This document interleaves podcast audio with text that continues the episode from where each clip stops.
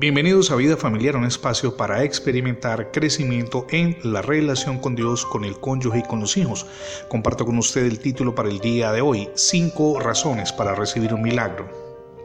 No fue necesario un diagnóstico prolongado para descubrir que una fiebre tan alta era la consecuencia de la enfermedad que padecía la mujer. Su rostro lucía demacrado, los ojos, otrora vivaces, estaban apagados. Todos en casa estaban preocupados. A su manera, ella era quien dinamizaba la vida familiar.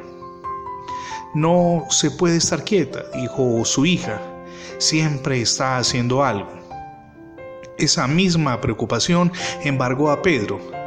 El Señor Jesús se percató Estaban en la sinagoga y durante el servicio dispuso visitar la casa de Pedro.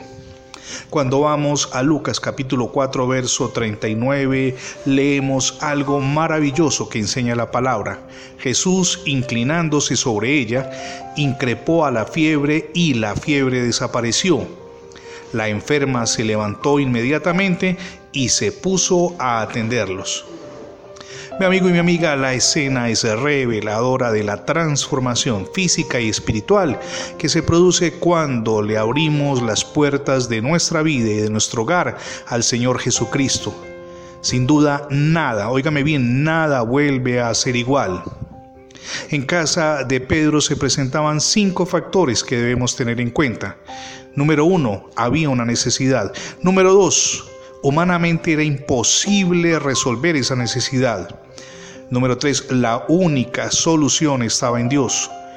Número 4. Reconocieron que requerían de un milagro.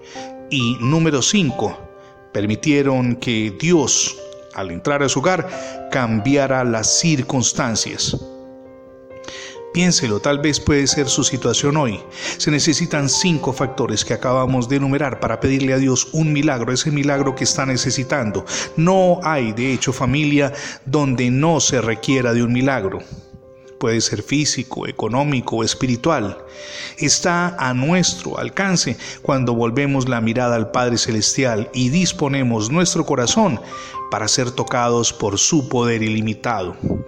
Hoy es el día para pedir ese milagro y sin duda Dios lo va a hacer.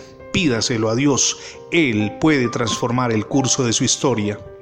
Si no ha recibido a Jesucristo en su corazón, hoy es el día para que lo haga. Permita que Jesús gobierne su vida, pero también su hogar. Es la mejor decisión que podemos tomar. Gracias por escuchar las transmisiones diarias de vida familiar, tanto en la radio como en el formato de podcast. Recuerde que ingresando en internet las etiquetas numeral Radio Bendiciones y numeral Radio Vida Familiar podrá tener acceso a todos nuestros contenidos alojados en más de 20 plataformas. También le sugerimos y nos gustaría mucho que se sumara a nuestra página en internet. Es facebook.com diagonal ministerios vida familiar. Somos Misión Edificando Familias Sólidas y mi nombre es Fernando Alexis Jiménez. Dios les bendiga hoy, rica y abundantemente.